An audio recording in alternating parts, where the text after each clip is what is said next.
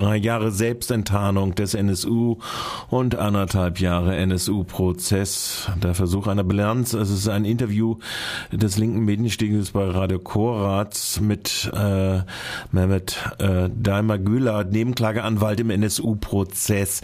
In Berlin vertritt Mehmet äh, Daimar Güler die Familie B. Burak B. wurde am 5. April 2012 vor dem Neuköllner Krankenhaus von einem Unbekannten erschossen. Zwei weitere Jugendliche wurden lebensgefährlich verletzt. Es, konnt, es könnte sich um einen Nachfolgetäter des NSU äh, handeln, der äh, Burak B. ermordet hat. Die Aufnahme fand nach einer Veranstaltung in Berlin statt. Es geht nicht nur um die Details aus der Nazi-Szene. Eine Diskussion zur Aufarbeitung des, der NSU-Mordserie in migrantischen Communities statt. Äh, und wir bringen es euch jetzt hier zu Gehör.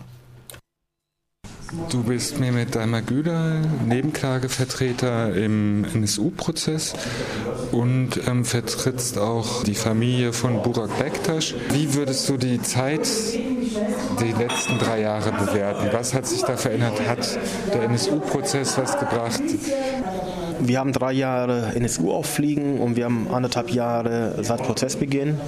Was das Verfahren in München angeht, haben die Paradox-Situation, dass wir auf der einen Seite sehr weit fortgeschritten sind, also weit fortgeschritten im Sinne von Verständnis der Anklage, der Angeklagten. Ich glaube, dass die Anklage gegen die Hauptangeklagte Beate Zschäpe zu Recht erfolgt ist als Mörderin. Ich glaube, dass wir dort sehr, sehr viele mosaiksteinhafte Indizien haben, die das belegen.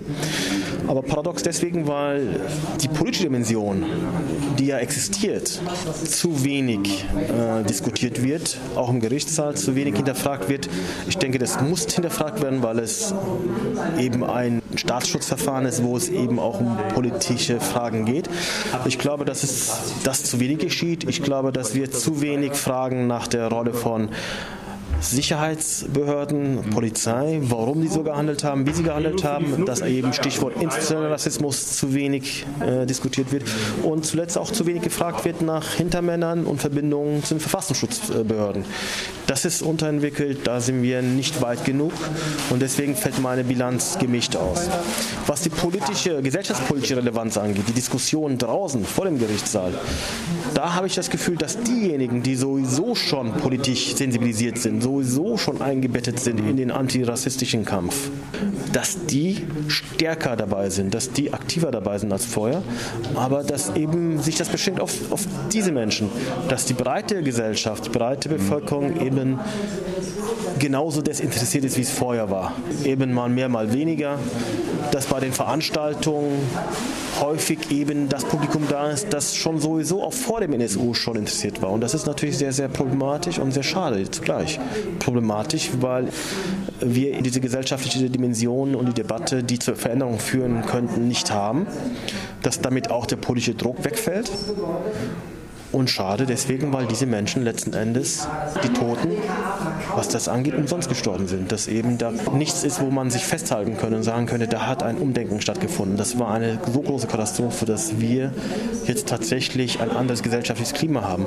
Ich sehe dieses Klima nicht, auch daran belegt, wie ich sehe, wie heute über Flüchtlinge gesprochen, diskutiert wird. Eben nicht mit mehr Sensibilität, mit mehr Empathie, mit mehr Verständnis, sondern immer noch mit den gleichen das Boot ist voll Parolen häufig. Und das ist, finde ich, tragisch. Wird Rassismus anders bewertet in der Gesellschaft? Kommt es in dem Prozess eigentlich vor? Im Verfahren selber wird Rassismus thematisiert, allein schon durch die Nebenklage. Weil hätten wir nicht Rassismus, würden diese Menschen leben.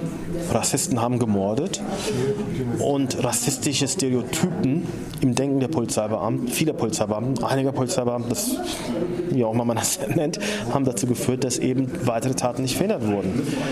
Und äh, gerade an der Stelle müssen wir aber diese Diskussion haben.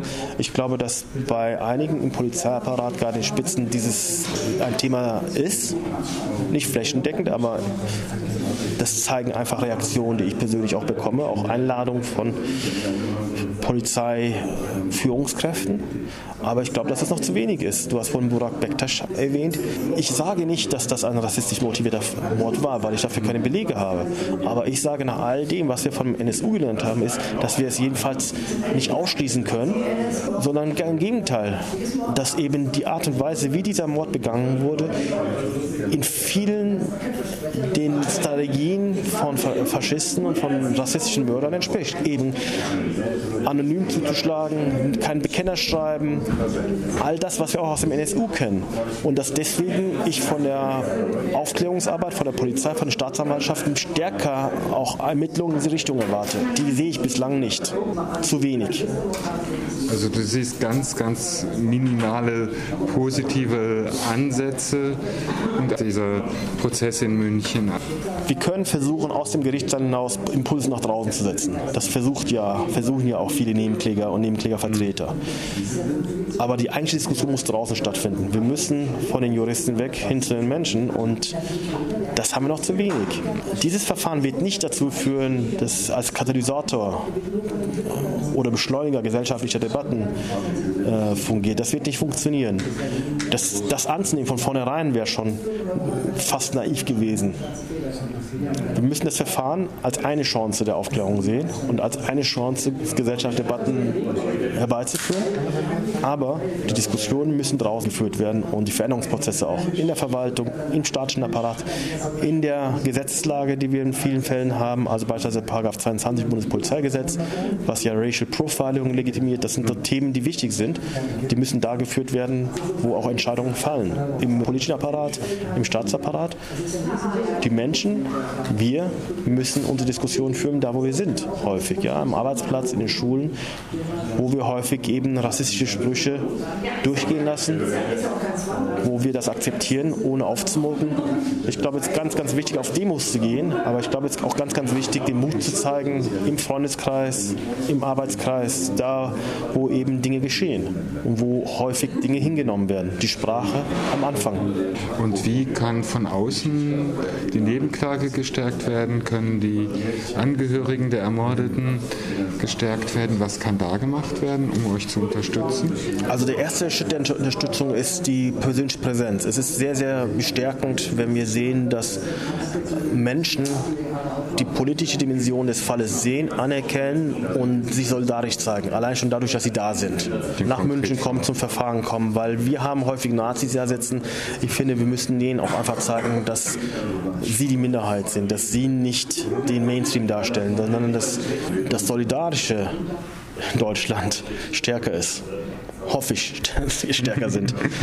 Aber ich glaube, dass wir eben auch das dadurch machen können, dass immer wieder Veranstaltungen gemacht werden, dass Briefe geschrieben werden, dass nachgefragt wird bei dem örtlichen Abgeordneten in der Politik, was hat sich eigentlich getan seit dem NSU? Welche der Vorschläge des Urausschusses wurden denn umgesetzt?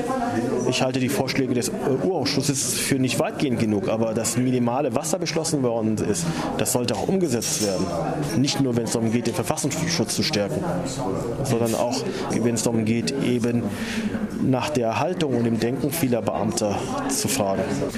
Welche Bedeutung hat für dich der 4.11.? Der 4.11. ist für mich persönlich sehr, sehr wichtig, weil es eben auch der Tag ist des persönlichen Versagens, weil ich mich auch habe abspeisen lassen mit den Theorien der Polizei damals, weil ich damals auch nicht protestiert habe gegen die Dönermorde, die Begrifflichkeit.